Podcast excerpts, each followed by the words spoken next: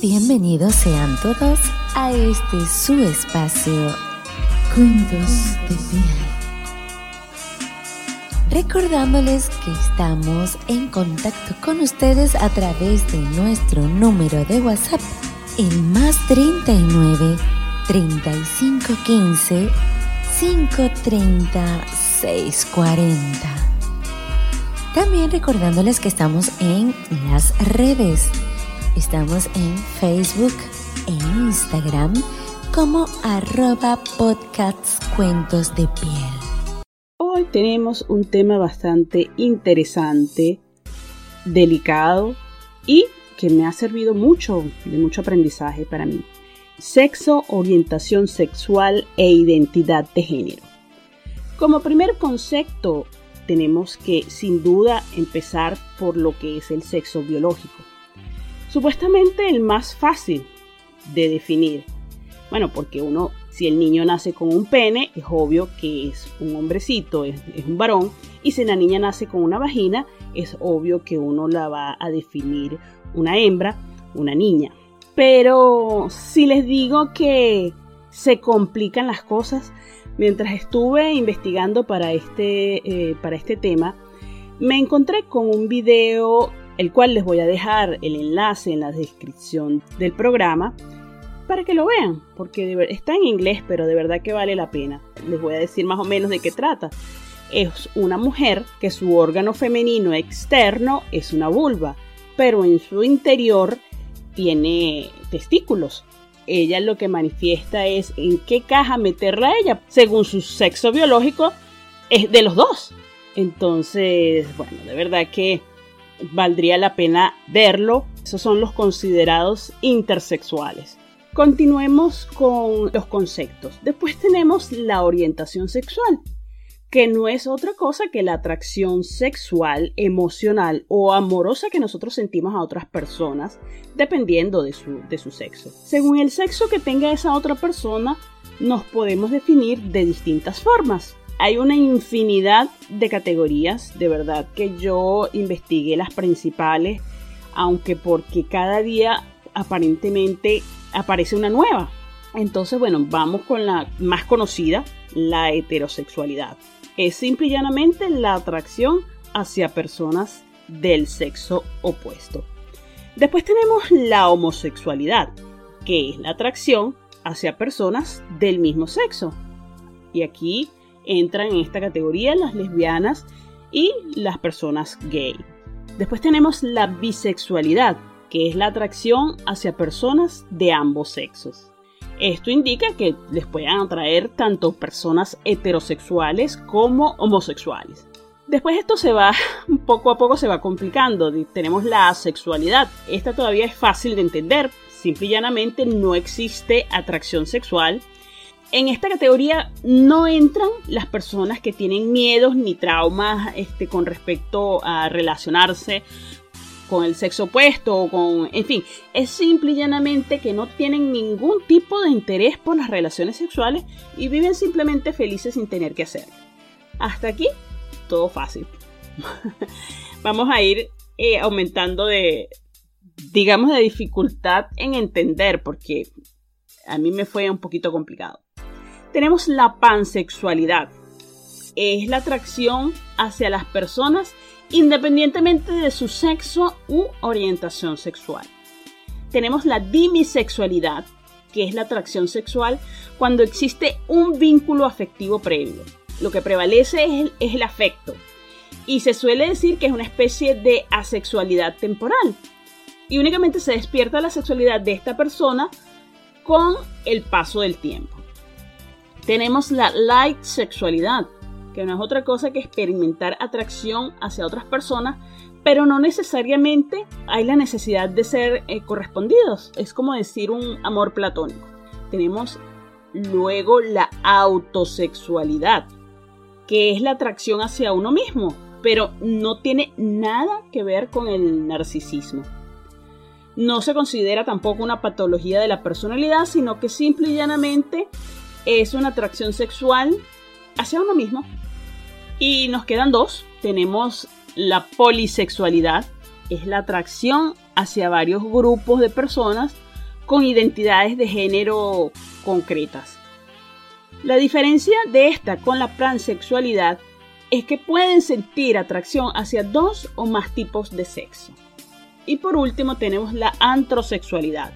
Son los que experimentan su sexualidad sin saber en qué categoría identificarse, porque simple y llanamente no, no sienten la necesidad de, de clasificarse.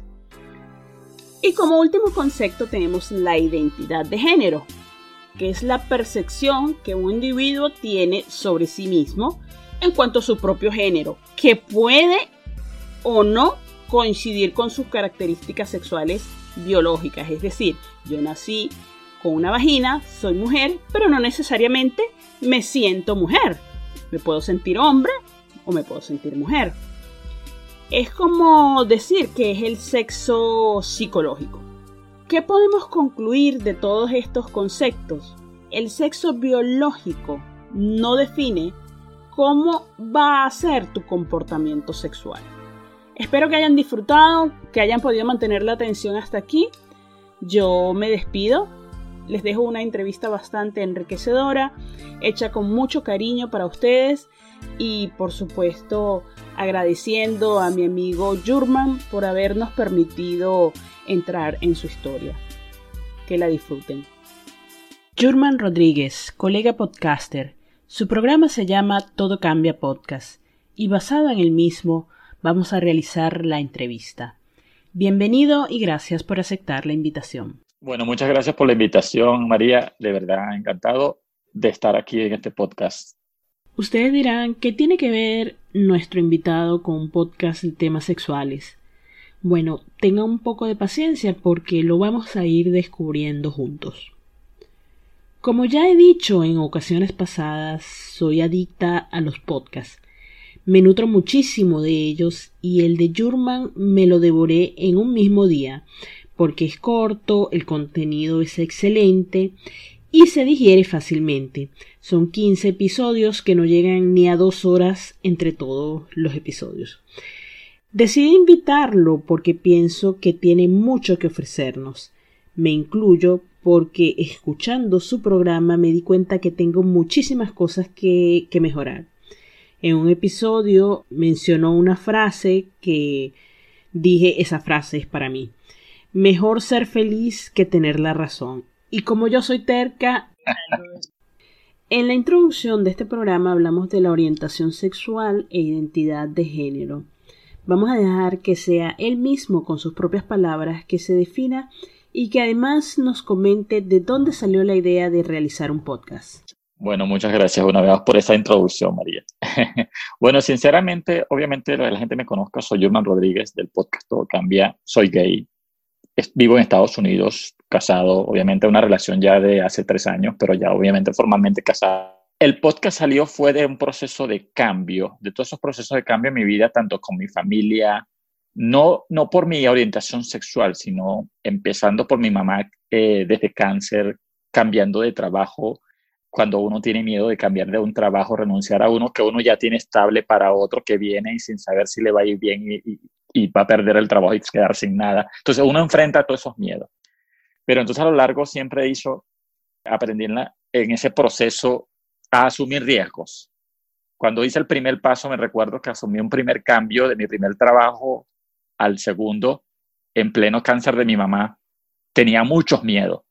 Y si no, y si no trabajo bien, me despiden, quedo sin nada y mi mamá necesita tratamiento, esas cosas invadieron a mí. Hasta que dije, no, pero sí puedo, sí puedo. Entonces ya empieza ese momento de uno de autoayuda, autoconciencia, a crearse, a motivarse. No soy un coach, pero obviamente lo que narro son las experiencias y cada proceso que me ha aportado a mí, que a lo mejor, o quizás a la gente le funciona. Y entonces, así llegó inclusive la, la orientación sexual enfrentar los, los tabúes, entre la gente con un prejuicio en un trabajo donde la gente habla o se burla de, de los gays, de las lesbianas, eh, o inclusive llegar a un trabajo donde aceptan y respetan la orientación sexual. Entonces, todo ese proceso de cambio yo lo enfrenté. Entonces, la idea del podcast es compartir cada una, pero no hacerlo como un programa gay, sino de, de cómo enfrentas la vida, de cómo debes nutrirla y cómo debes crecer. Por eso el podcast se llama Todo cambia, porque al final hoy es un día y mañana es otro. ¿En quién o en qué te inspiras para realizar los temas de tus episodios? Me gusta leer mucho, obviamente. Leo mucho. Desde hace muchos años hice yoga y he leído muchos libros sobre yoga. Esos son libros que me inspiran. Independientemente de la religión, de hecho, inclusive en mi podcast a veces puedo hablar de Dios, pero puedo hablar del universo, porque hay gente que no cree en Dios. Entonces trato de estar un poquito equilibrado en el podcast en ese sentido. Pero eso es lo que me inspira a mí leer sobre yoga internalizarlo y crearlo. Empezar a hacer retrospectiva de mi vida, de cosas que me pasaron y empezar a transportarlo para escribir. Normalmente inclusive escribo en el teléfono. A veces estoy en un bus y bueno, lo que no hacía en Venezuela lo hago aquí normal porque es otro, otro país. Voy en, el, voy en el teléfono, en vez de estar chateando, voy escribiendo. Entonces voy escribiendo un episodio en, el mismo, en las mismas notas del teléfono y al final termino sacando uno o, dos episodios cortos. Por eso son cortos, porque la idea también es la, manera como lo consume la gente. He descubierto que la gente lo consume rápido, en cinco minutos, y creo que no llegan, no llegan ni a diez minutos. Pero entonces trato de, eso es lo que me inspira para escribirlo. Normalmente son historias. He tratado de nuevo, la nueva etapa de hacerlo un poquito más storytelling. Y bueno, narrar cosas de mi vida personal como de otras personas que han llegado me han contado, concha, tu podcast me ayudó a esto y ahora hago las cosas mejores. ¿Podemos contarla? Ok, podemos contarla. Y la podemos contar cambiando nombres y ellos, ellos se, lo comparten. Pues por eso es que digo siempre, crea, comparte e inspira. Y si yo inspiro, entonces la gente, bueno, ahora vamos a compartir el tuyo para que inspire a otro, pues. Claro. Tu podcast está en la categoría de religión y espiritualidad. ¿Practicas alguna religión en específico? Soy católico por nacimiento, por familia en Venezuela, católico romano, pero obviamente desde que estoy en Estados Unidos ahora practico, estoy en una iglesia que es la Presbyterian, que es mucho más abierto con, con, con la comunidad LGTB y obviamente me siento más en familia, me siento que puedo ir con mi esposo, puedo ir y estar bien, estar tranquilo sin discriminaciones. Entonces, es, hacen lo mismo que la, religión católica, pero estás, se sientes libre, no sientes que vas a una iglesia donde te sientes que son, es rechazado, hipócritamente no eres aceptado. Entonces, me siento ahorita ya como de una, en la presbisterio. sí. Entonces, está en, la, está en categoría eh, de religión. Al principio espiritualidad, pero lo, lo cambié porque eso fue lo que encontré al, inicio cuando empecé a crear el podcast. Porque no había la parte de self-improvement o autoayuda. Ahora está dentro de la categoría de autoayuda. Eh, ya salió de la categoría de religión. En algunos podcatchers tú lo vas a ver como religión, pero ya está cambiado en, Apple Podcast, en Spotify como autoayuda. O en inglés self-improvement, Voy a ir conectando los episodios que me impactaron con Jurman la persona. En el episodio 5, que está titulado No es lo que sucede fuera, es lo que pasa dentro, yo, yo te pregunto, ¿cuándo te descubres que no te gustaban las chicas y cómo lidiaste con eso? Y, esa madurez que reflejas en el podcast la obtienes a posteriori. Bueno, empecemos por que yo, yo acepté o asumí mi, mi, identidad sexual, aunque internamente soy a los 16 años. Pero obviamente vivía en una sociedad, obviamente en Venezuela, por los prejuicios, vivía en una sociedad donde no podía exponerla o decirlo a la luz pública, soy gay. Soy el menor de la familia, obviamente todos mis hermanos estaban casados, con hijos, entonces ser el único de la familia, el menor, el hombre que nunca se casa, entonces ya yo empezaba a pensar, cuando, como, cuando, ¿cómo será cuando se enteren que soy gay? Entré a la universidad, conocí una chica, compartí con ella y empezó a llegar a mi casa y al final terminé como siendo novia, pero al final en ese momento empezaron esos enfrentamientos mentales dentro de mí. O sea, estoy con una mujer, pero no soy lo que soy.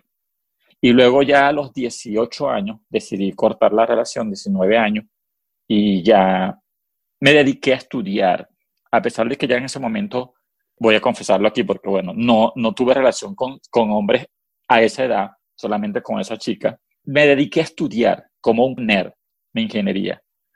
De estudiar, estudiar, estudiar, estudiar. Quizás mucha gente, mucha gente le cuento y, le dice, y me dice, perdiste tu juventud estudiando. No, me dediqué a estudiar porque quería lograr mi objetivo, ser un ingeniero, pues, un profesional en la familia. Pero a los 23 años, cuando empecé a trabajar, que me gradué, sentí que me sentí libre de hacer lo que quiera. Ahora puedo trabajar, ahora puedo hacer mi vida. En ese momento fue cuando empecé a, asumir más mi sexualidad y empezar a tener contacto con hombres. Me sentí frustrado, obviamente, la primera vez que estuve con un hombre y decía, esto no es lo mío. Y pasé por ese proceso como por meses, creo que no es lo mío. Durante muchos años pensado, pero luego fui internalizando, déjame conocer a alguien más, conocí a alguien más, empecé a tener una relación ya estable, y entonces ahí ya las cosas cambiaron. Y mi familia no sabía nada. Obviamente mi familia es del tipo respetuosa, nunca pregunta para dónde voy, para dónde eh, salgo, con quién salgo. No, no es el tipo de, familia que invade la, privacidad. Cada uno se respeta su vida. Y entonces eso quizás a mí me favoreció también, que podía salir, viajar con, con las parejas que tenía o, y no decirle a mi familia, pero en algún momento obviamente se van a dar cuenta, pues, con el paso de los años. Pero llegó un momento, por ejemplo, en que mi madre me decía, este, ¿cuándo te vas a casar? Obviamente la familia, esas reuniones familiares que también dicen, oh, ¿qué están todos los sobrinos, el hermano? Yurman, ¿cuándo, ¿cuándo vas a traer la novia? ¿Cuándo vas a tener los hijos? Entonces esos momentos incómodos empiezan a llegar en la familia. De hecho, inclusive empecé a cortarme a irme a, las reuniones, a las reuniones familiares por ese tipo. O iba corto, estaba corto y antes que empezaran el tipo de pregunta me iba. Entonces, ese poco de, de rechazo interno, o sea, yo no puedo ser quien soy dentro de la familia, empezó también a afectarme. Hasta que eh, recuerdo que mi mamá me decía también lo mismo, pero un día mamá me dice, tu hermano me dice que él, cuando tengas una mujer, él va a creer que tú tienes una mujer cuando la vea contigo. Entonces ya yo me di cuenta que ya mis hermanos sabían que yo lo que yo era. Y entonces en ese momento ya yo empecé a enfrentar a mi mamá. Me dice, no, lo que pasa es que yo quiero ser, vivir mi vida tal como soy y solamente quiero que la respeten. Ya en ese momento mi mamá dejó de preguntarme, ¿cuándo te vas a casar? Y ya con los años, ella conoció una pareja que yo tuve, que la llevé a mi casa, a pesar de esa pareja, obviamente fueron muchos años, la, diría yo que la enamoró en la cocina y lo invitaba y mis hermanos lo conocieron, eh, salían a tomar licor con ellos, entonces ya ellos en esa parte para mí fue beneficioso porque empezaron a entender que mi vida era en ese entorno, a pesar de que no se hablaba abiertamente, pero empezaban a respetarlo, no preguntaban, ¿ese es tu novio? O ese es tu... No, nada. Simplemente ellos sabían, pero no enfrentaban el hecho real. Pero me sentía cómodo. Y en un momento decía así, después que terminó la relación, mi mamá me empezó a decir, yo lo único que quiero en la vida es que no te quieres, no te quedes solo cuando yo me vaya, que no te quedes solo. Y cuando no te quedes solo, ya ella sabía, o sea, búscate o cásate con un hombre, una mujer, pero ella sabía que no te quedes solo. Y bueno, obviamente y allí, en ese momento, después yo le dije, bueno, mamá, si yo, estoy solo y si me consigo una, una pareja, ya usted sabe lo que soy, lo importante es que yo sea feliz. Y ella me dijo, sí, lo importante es que tú seas feliz, que estés tranquilo contigo mismo, que no te hieran los sentimientos, que, estés tranquilo, en paz, y eso es suficiente para mí. Si tú estás feliz, yo voy a estar feliz. Cuando ella me dijo esas cosas, ya, ya yo sentí, me sentí libre. Y de ahí, bueno, mi familia ya, ya, mi hermano lo supo y obviamente se lo conté mi hermana también se lo conté y ya ellos empezaron a respetarme, pero no, obviamente no tocaban el tema, simplemente. Cuando tú se lo contaste, ellos qué, qué dijeron? ¿Cuáles fueron sus respuestas? Mis hermanos, mis hermanos me, mi hermano me dijo que era, eh, imagínate, un hermano que ha tenido muchas mujeres y como dos hijos por fuera con distintas mujeres, o sea, ese, ese hombre que dicen un país mujeriego, era el que uno pensaba que va a tener más rechazo, ¿no? Por el, por la sociedad machista que es Venezuela. Y no, al contrario, a mí me dijo, usted es un profesional, usted trabaja, usted tiene derecho a su vida. Más nada, solamente cuídese. Cuídense por el tema sexual y esas cosas, ¿no? Pero no decía, cuídese de las personas y cuídese también del sexo, más nada. Eso, eso recuerdo esas palabras. De ahí él no tocó el tema más nunca, pero me respetaba. Yo pensé que me iba a rechazar. Es como, él fue como mi padre, porque yo no conocí a mi papá y obviamente él salió a trabajar por todos en la familia y yo siento, mi hermano fue como mi papá y él se comportó como eso. No tocó más nada y siguió igual. No hubo rechazo, no hubo nada. Me, me abrazó y igual mi hermana, mi hermana fue la más consentidora, me abrazó y mi otro hermano ya para mí fue más fácil porque es el es, antes que yo, yo le dije, no, que y me dijo, no, ya yo sabía, ya yo sabía, pero entonces fue algo más, más relajado. Más cuando, relajado lo hice con cuando lo hice con los dos mayores, fue como que el, el momento de miedo, pero ya después yo dije, no, si le dije a esto, que se enteren los demás, ya, ya pasa, porque ya pasas esas etapas, pues, de miedo. Por eso el podcast habla mucho de miedos. ¿En qué te inspiras, Jurman? En los libros, sí, pero ¿qué tipo de libros? ¿Qué lees? ¿Cuál es tu autor preferido?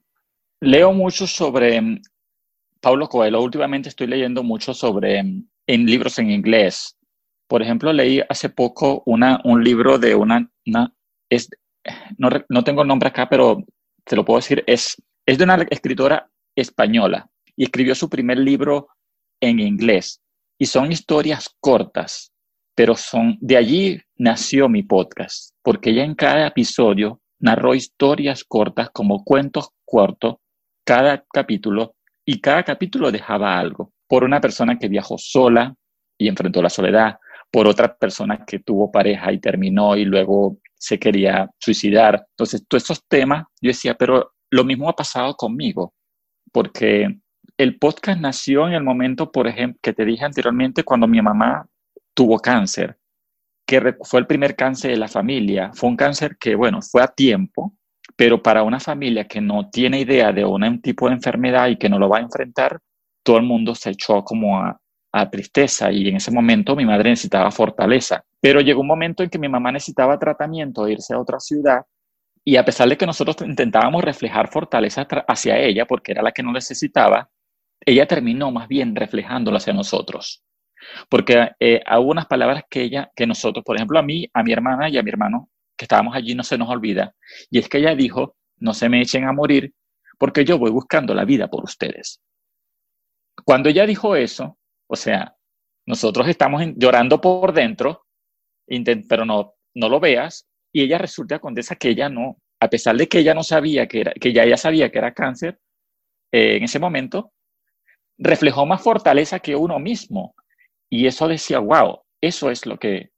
Entonces, eh, inclusive en ese momento le dije, mamá, te voy a cambiar de trabajo porque es, es mejor salario, mejores beneficios, pero tengo miedo porque no sé cómo va a funcionar me dijo, tú puedes, confía en ti. Entonces desde ahí empezó ese, ese proceso de, de todo lo que mi madre pasé, pasé con amigos inclusive. Creo que hace poco inclusive, no, está, está dentro de un episodio del, año que viene y estoy, y no, no lo, bueno, lo voy a adelantar, pero es que es un, un amigo mío, quiero lanzarlo justamente para esa fecha, que murió de, de SIDA. Entonces, obviamente, esa relación, esa amistad que tuvimos fue grande él ocultó a mucha gente por prejuicios la enfermedad, pues, entonces, pero al final yo estuve con él hasta que murió, y entonces ese proceso para mí fue impactante a nivel sexual que no quería saber nada de relaciones sexuales durante el tiempo y le tuve miedo a muchas cosas. Entonces también me ayudó a, entender otros procesos, otras cosas y a no tenerle miedo a gente que, que es positiva o, o a conocer más sobre las cosas antes de juzgar. Por eso no juzgar. También nació ese capítulo por allí. No juzgar a los demás, pues entonces. Entonces, esa es la idea. Pero normalmente es el, el enfoque del podcast. Lo, son vivencias, la vivencia mía, cambios que han habido rápido. En el episodio 8 habla, el título es Un poco de silencio, por favor. ¿Tuviste que estar por mucho tiempo en silencio para aceptarte?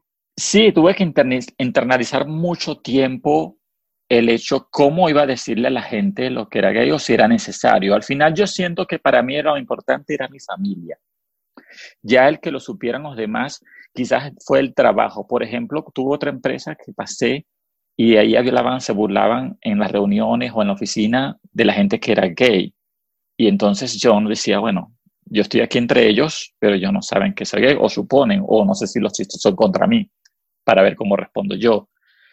Pero luego pasé a una empresa donde me acuerdo que el primer curso se le dio a todo el mundo y era un código de conducta y todos los ejemplos online era en relación a gente de LGTBI, una persona que hablaba manerado y cómo era anunciado. Entonces pues, entré a una empresa donde era más abierta y allí obviamente todo el mundo se enteró que era gay. Entonces pasar de ese proceso después de ese, de ese curso y que nos llevaron a una reunión para discutir sobre el código de ética, ese momento de, yo tuve casi que todo un, fin, eh, un tiempo dijeron, fijaron la reunión como para dos semanas y yo esas dos semanas estuve pensando, ¿será ese momento mío para decirle a la gente en la oficina y estar en paz conmigo mismo?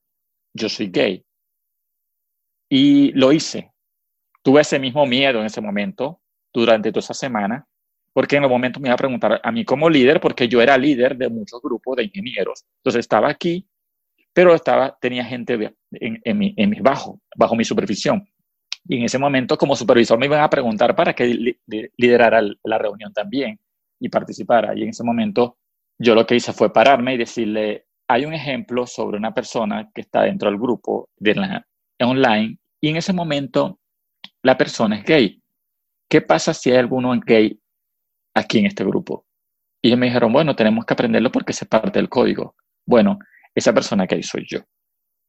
De ahí, obviamente, ellos asumieron. Y la idea es respeto, porque el respeto es importante. El hecho de ser ingeniero líder no me hace. Y mi vida personal es mi vida personal. Yo respeto la vida personal de los demás, pero el hecho de ser gay no implica, implica mucho respeto, mucha tolerancia, porque ustedes no saben las generaciones que vienen, hijos, y si a la misma vez van a, van a también ser gay. Entonces ya deben crear esa, esa internalización de que ustedes en la vida lo pueden enfrentar en su familia, en sus amigos y obviamente aquí en el trabajo. Yo soy gay, pero obviamente mi vida queda separada de la relación laboral.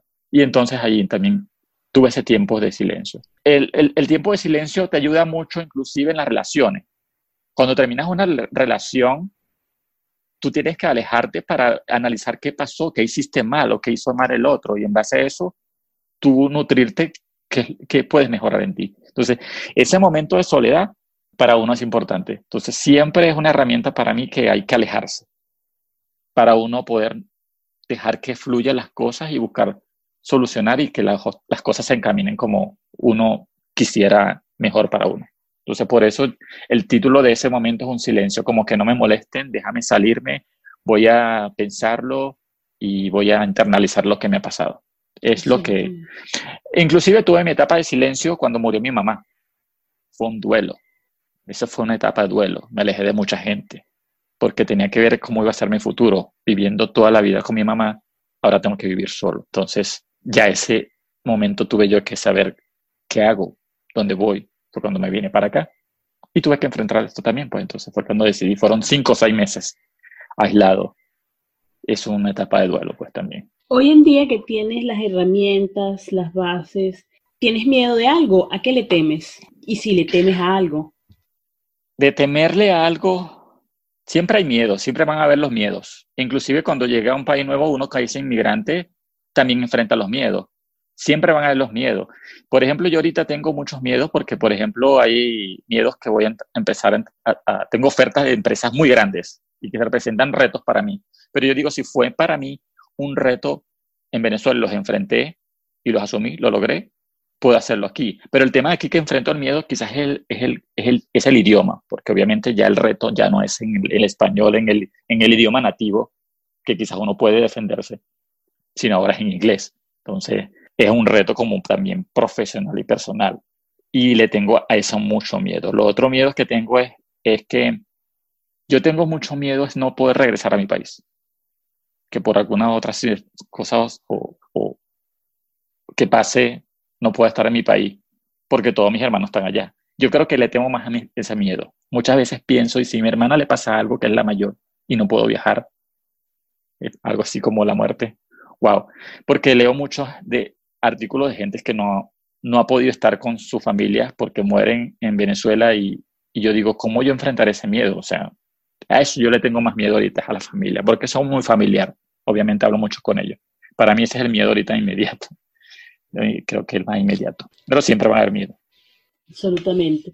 ¿Qué nos podemos esperar para la segunda temporada de Todo Cambia Podcast? Y esa como primera pregunta. Y como segunda pregunta, ¿qué consejos le darías a alguien que está todavía en el closet? Bueno, primeramente, enfrentar los miedos. Alguien que está en el closet, a veces uno se siente libre, es la libertad que uno tiene. Cargar ese peso encima por muchos años, más bien lo que hace a uno es dañarlo internamente. Y eso es lo que pasó conmigo. Cargar con ese peso para mí fue fuerte durante muchos años. ¿Qué hago? ¿Cómo hago? ¿Será que me caso y tengo unos hijos con una mujer? Pero me sentía, ¿cómo le voy a hacer? Si no quiero que me hagan daño a mí, ¿cómo le voy a hacer daño a otra persona?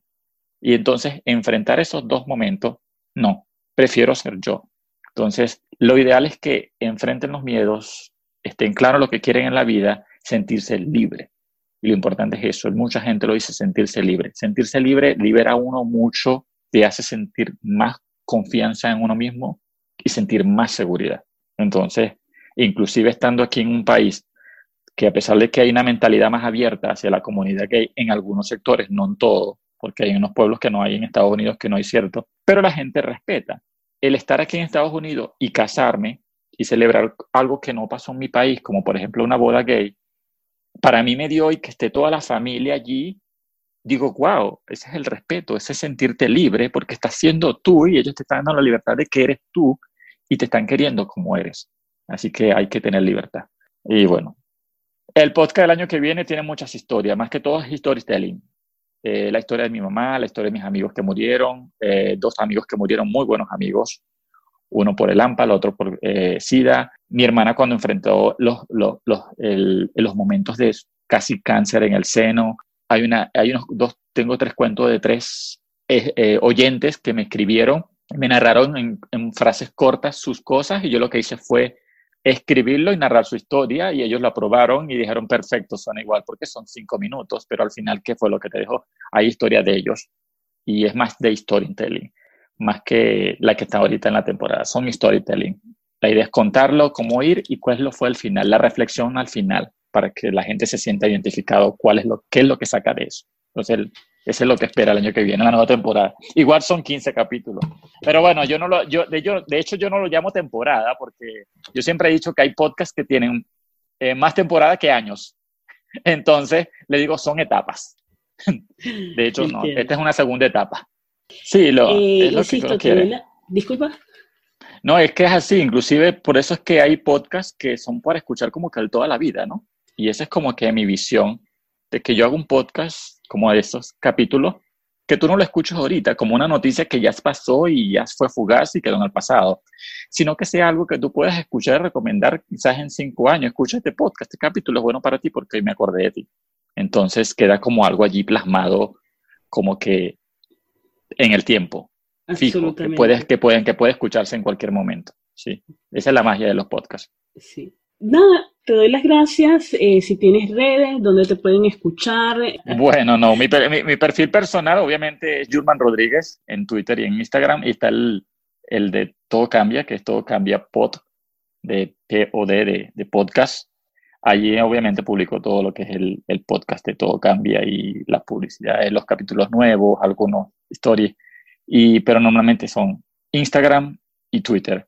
Manejo mucho Instagram también. Pues. Normalmente hago hilos de historias en, en, Instagram. Inclusive hace poco hice uno que mucha gente me escribió en privado que le gustó sobre un regalo al niño Jesús. Le encantó a mucha gente. Yo decía, alguien me dijo, deberías transformarlo en un capítulo del podcast. Y yo, bueno, pero ya pasó una vida, tendría que contarlo entonces como al final, pero hubiese funcionado como un episodio de Navidad, pero no lo hice. Pensé grabarlo, pero no, dedicado a la familia no lo hice, pero funcionó bien. Contengo un hilo, una historia de un regalo cuando era niño, que era casualmente con mi mamá y lo que, lo que aprendí, pues, porque así, así es la historia. Lo leí, lo leí, de un robot. Demasiado bueno. Exactamente, muy, buena, sí, sí. Pero bueno, eh, esa es la idea. Y van a ver todas esas cosas, todas esas historias como adelanto de esos micros que, que yo a veces doy en, en, los, en los podcasts. Bueno, Encantada y saludos muchas gracias. hasta una próxima oportunidad. Muchas gracias María y muchas gracias Charlotte por la invitación.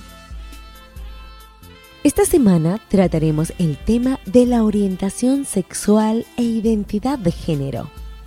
¿Han tenido alguna vez algún amigo que en vuestra opinión no se sentía hombre o mujer o se comportaba con una identidad distinta a la física? En este caso, contamos con los chicos del podcast Más que un trío. Eh, no tengo un amigo homosexual. Me gustaría tener uno. Por, no sé, morbo. Como que, no sé. Eh, yo sí he tenido, yo tengo amigos homosexuales, tengo uno que se me viene a la mente que fuimos amigos. Somos amigos, nada más que ahorita ya no nos vemos tanto. Eh, hubo un tiempo de nuestras vidas que nos juntábamos bastante. Y eh, la verdad es una amistad como cualquier otra. No hay más ni menos. No es como que, oh, tengo, soy amigo de un homosexual. No, es, un vato normal. Es una persona normal.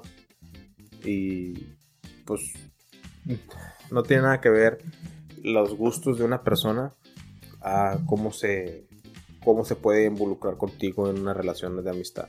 Entonces, no es nada diferente, al menos yo con ese amigo. Incluso me acuerdo cuando comencé a ser su amigo, teníamos las dudas si era o no. Y le preguntaba, le pregunté yo, oye, güey, ya dime el chile. Por mensaje, le pregunté por mensaje. ¿Eres joto o no? Y me, me hizo una pregunta que cambió mi perspectiva por el resto de mi vida. Lo que se ve no se pregunta. no, me dijo, ¿por qué me preguntas? ¿Te molestaría? O sea, ¿cambiaría algo si lo soy? Y como que hizo clic en mi cerebro. Al chile no. O sea, no me importa si era gay o no, o sea, era mi amigo. Sí. Y cuando me dijo esa pregunta y hice clic en mi cerebro, me quedé, la neta, güey, no. Bueno, pues déjate, digo, no, no, digo, la neta no, y, si quieres ni me digas, no me importa ya, la verdad, tienes razón. Sí me terminó diciendo y pues me dijo que era, era bisexual, me dijo, pero pues bisexual, ¿qué, qué es la diferencia, no? Y llegamos a, a, lo, a una conversación muy heavy, güey, que viene siendo también los problemas raciales, los problemas de discriminación. O sea, una persona, tanto tú como yo, güey, somos iguales, güey. Somos seres humanos, nos merecemos el mismo respeto, el mismo derecho y a la vez somos diferentes, güey. O sea, tú eres un poco más alto, mucho más delgado. Mucho, mucho más delgado. Y yo soy, pues, más bajo, güey. Eh, estatura promedio. estatura promedio, güey. Y con un poquito más de sobrepeso, güey. O sea, casi nada. Así, bien exagerado. Eh, y pues no, o sea, no, no afecta nada. Fue una amistad normal. Fue una amistad normal. Nada más que si de repente este amigo decía como que eh, vamos a putear, así, o sea, como que él ocupaba su círculo de gays para, para poderse descarrilar, pero y sí se le notaba como que traía ese pedo frustrado porque de repente, no, que vamos a poner los nombres de putas. Y todos como que, no, güey. Así como que no le entramos. Y no, tú te llamas Tania y tú te llamas, no sé qué, Rubí. Y así le puso como que. Y como que quería que le siguiéramos el pedo. Pero pues nadie le seguía el pedo, güey. Y, se le quitaba, güey. Es que quiere sentirse identificado, güey. Ajá. Entonces ya consiguió su grupo de Jotas también. Y, la gente que nos oiga no, no, comiencen a hablar mal de que los estás ofendiendo. Él mismo, los, él mismo, ellos mismos se llaman así. Es más, se llamaban Los Ángeles de Charlie. no, ellos mismos se decían las Jotas, güey. Yo me llegué a juntar con ese grupo de ellos, güey. Y se dicen las Jotas, güey. Ellos mismos se, se, dicen así, güey. Y yo, pues así los conozco, güey. Entonces, no estoy ofendiendo a nadie. O sea, si yo voy a ofender a una persona homosexual es por su persona, o sea, no por lo que es. O sea, tiene que ser una persona mamona, güey. Y eso sería para todo, una mujer, una persona de color. Si es una persona mamona, obviamente yo lo voy a tratar mal. Pero si no, pues no, no, no lo voy a hacer. Claro. Y conocí una vez a un transvestis, güey. Se llamaba la Tony. No, o sea, le decían la Tony, güey. Y no se llamaba así, le decían la Tony. Por eso digo su nombre, porque sé que no es su nombre verdadero. Eh, se vino de Matamoros para acá y se era transvesti, güey. Trabajaba prostituyéndose y muchos hombres la contrataban siendo, siendo transvesti. Lo conocí como hombre y como mujer. Y es una es, es algo que no estás acostumbrado. ¿Y cuál te gusta más? La verdad, ninguno. no, o sea, la verdad no estás acostumbrado. El vato tiene un pegue, güey. Increíble, güey. Tanto como hombre, tanto como mujer, güey. Al chile, güey. Me tocó verlo de mujer jalando vatos sin igual, güey. Y, como vestido como vato, me acuerdo, era mi cumpleaños, me llevó a comer ese amigo mismo que te digo, que es homosexual. Y luego me llevó a comer y lo invitó a él. Y andaba vestido de vato a un güey, el mesero, güey, le estaba haciendo pedo. Y el mesero se miraba a un vato hétero, No parecía gay. era impresionante el pegue que, esa, que ese veces tenía. Lo último que supe de él, cuando yo lo conocí, llegó aquí, güey, estaba como que con cinco vatos viviendo en una misma casa. Se dormían como que en el sofá, o sea, ¿sí me explico? A los 3, 4 meses el vato ya tenía su propio departamento de lo que, de lo que ganaba. Juntó dinero y se fue a Houston. Y ya después ya no supe qué más le pasó pero era el único otra vez que conozco personalmente. Pero tampoco no era como que mi amigo ni nada por el estilo. No, fíjate que sí, yo he tenido. Eh, bueno, no, no, he tenido amigos como tal, pero sí he conocido a gente homosexual. Tanto mujeres como hombres. Entonces, todo muy bien, la verdad. De hecho, ahorita pienso una que es prima de una amiga. Y en la fiesta de mi prima, de, de, mi amiga, eh, fui con, obviamente quería que yo fuera, y ahí estuve. Y la chaval, súper buena onda, súper, súper buena onda. O sea, hablábamos como normal, o sea, no nada diferente. Este, la tengo en Facebook, suben buenos memes y obviamente siempre tiene mi, me divierte. Pero digo, no, eh, así como amigos no tengo. Me gustaría tener. Porque pues como quiera, o sea, te dan un punto de vista muy diferente. O sea, y aparte pues no veo... No, no creo que vea la diferencia, siento yo. Exactamente, eso es a lo que quiero llegar. Que no es, o sea, si es homosexual o no, no tiene nada, no debería que ser diferente, güey. Solo una preferencia sexual no lo hace como que un garbanzo, en un kilo de frijol, güey, ¿no, güey? O sea, fíjate por lo que es la persona. Porque he conocido personas homosexuales, güey, que son patanes, güey. Y son de que, oh, no, o sea, quieren sobrepasar. A mí, se, a mí me han sobrepasado homosexuales. Y te quedas como que, güey, no mames, o ¿verdad? Pero eso no tiene nada que ver que porque son homosexuales, eso es como son ellos como personas. Si, esa persona fuera hetero, le estuviera haciendo lo mismo a una mujer. ¿Sí me explico? Sí. Entonces no tiene nada que ver su preferencia sexual, es solo como es como persona que a huevo quería ligar a, una, un vato cuando, no, cuando el vato no estaba interesado. Y sí hay muchos que son así, que... Ah, miré un meme hace poquito de que yo viendo uno así bien putón, un vato así bien putón tomándose una cerveza. Yo viendo al chico hétero ponerse borracho. Eh, yo viendo al chico hétero que me voy a chingar ponerse borracho. Y te quedas como que no mames, güey. O sea, si eres gay, vete con otro gay. O sea, no, no, no trates de ligarte a un, a un vato hétero. Y hay muchos jotos que son así, güey. muchos gay que son así. Son muchos. No, yo les digo jotos. A ellos les digo jotos porque pues, no les tengo respeto, güey, por cómo son como personas. ok, ok, ya. O sea, como son como personas. Ellos, o sea, los, los mal pedos. Ajá, los mal pedos. E-, ese es mi punto de vista y sé que muchas personas lo van a malinterpretar o, no se les va a hacer correcto. Y de hecho, tuvimos una vez una, un desacuerdo con Maro del podcast Caguamas y Dramas porque yo dije una palabra que pues significa otra cosa de donde ella es. Bueno, significa lo mismo, pero pues está, está diferentemente observado el uso de esa palabra y aquí es muy normal decir maricón. O sea, entre tus camaradas, eh, pinche maricón. Y para, para mí, en especial, maricón es una persona que le faltan huevos, No tanto un queer, o, no es por... No por su orientación sexual. Ajá, exactamente. Es por... Es más como un vato que le faltan huevos. Que, o sea, que como que no hace las cosas que, que ah, voy a hacer esto y no lo hace, güey. Ah, pinche maricón. Pero pues son diferentes usos del lenguaje. Así lo veo yo. Diferentes connotaciones. Exacto. Y por eso a un vato que sea homosexual y hace ese tipo de pendejadas, que me cagan, güey. Yo ese vato para mí es un simple joto. Y un vato que sea normal, güey que es homosexual, nada más su preferencia sexual, pero es un, buen ciudadano, güey. Una persona que respeta y se da a respetar, güey. Pues es un homosexual, güey. Es una persona, güey. Le llamo por su nombre, güey. No me tengo por qué decir Joto ni nada por el Espero que eso haya como que explicado un poquito mejor y ahí sí la gente nos escucha y nos dice, no, pues estamos igual. Vengan a más que un trío. Si nos están escuchando de... de, cuentos de pie. cuentos de pie. Nosotros no nos contamos, no contamos historias mamalonas como Charlotte. No tenemos la voz de Charlotte así bien sexy. Pero pues ahí, ahí, ahí nos defendemos así que vengan más con trío a divertirse un poco.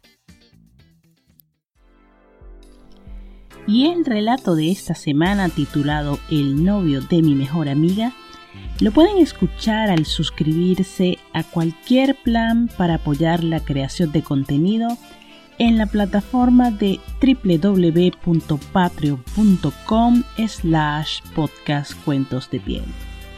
Saludos y hasta un próximo episodio.